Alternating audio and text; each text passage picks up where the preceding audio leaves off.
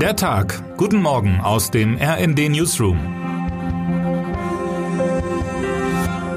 Es ist Freitag, der 18. November.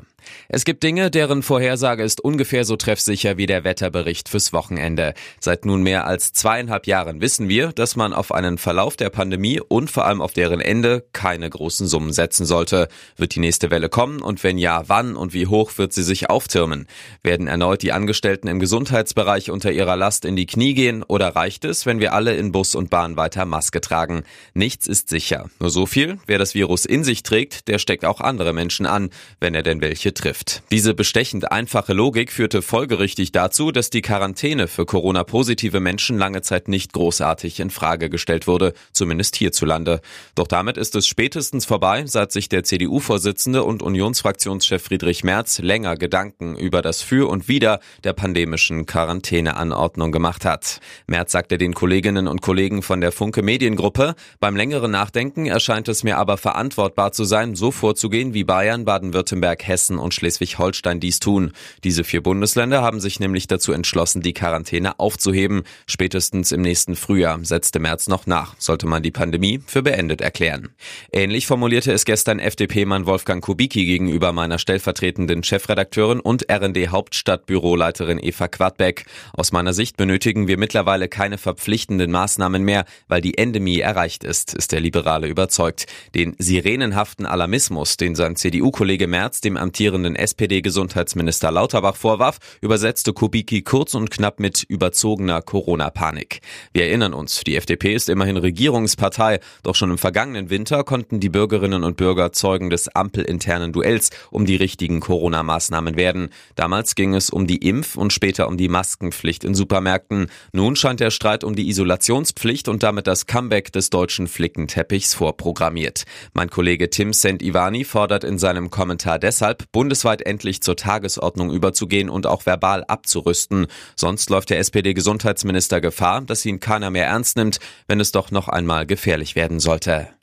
Rund 3200 Kilometer Luftlinie von Berlin entfernt liegt das ägyptische Sharm el-Sheikh. Hier wird seit gestern in den finalen Verhandlungsrunden versucht, sich irgendwie noch auf eine Abschlusserklärung der UN-Klimakonferenz COP27 zu einigen. Wahrscheinlich wird auch diese UN-Klimakonferenz in die Verlängerung gehen. Davon jedenfalls ist mein Kollege Steven Geier überzeugt, der die deutsche Chefverhandlerin, Außenministerin Annalena Baerbock, nach Ägypten begleitet hat. Allein der Anblick, wenn Menschen aus 197 Ländern zusammenkommen, um gemeinsam ein Menschheitsproblem wie den Klimawandel anzugehen, hat etwas Außergewöhnliches, berichtete mir Gaia gestern in einer schnellen Nachricht von der COP27. Wer allerdings mit denen spricht, die die Verhandlungen der Regierungsdelegationen verfolgen, stößt er auf Ernüchterung, Skepsis, sogar Frustration. So langsam sei es bei keiner Konferenz der jüngsten Zeit vorangegangen, stöhnten Verhandlerinnen, Verhandler und Umweltgruppen. Baerbock allerdings sieht das gelassen. Es sei schon ein Erfolg, dass dieser Gipfel in diesen Kriegs- und Krisenzeiten überhaupt zustande gekommen sei, sagt die Grüne. Für die Außenpolitik nicht ohne Klimapolitik zu denken ist. Und dass sie schon aus Erfahrung ihre Koffer nicht in der Annahme gepackt habe, die Verhandlungen würden pünktlich am Freitag enden. Termine des Tages. Asien-Pazifik-Gipfel.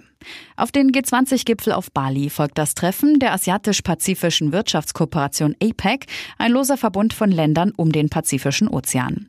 Thailand hat in diesem Jahr den Vorsitz.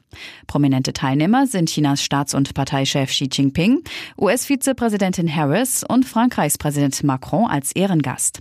Für Russland nimmt Vizeministerpräsident Andrei Belousov teil, ein wichtiger Wirtschaftsberater von Präsident Wladimir Putin und 74. Deutschlandtag der Jungen Union.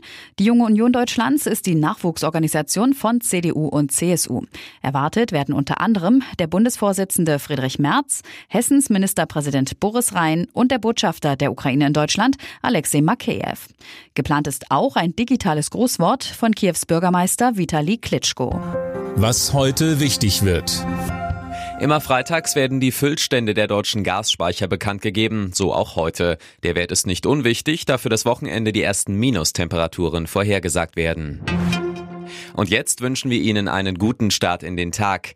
Text Nora Lisk, am Mikrofon Gisa Weber und Fabian Hoffmann. Mit rnd.de, der Webseite des Redaktionsnetzwerks Deutschland, halten wir Sie durchgehend auf dem neuesten Stand.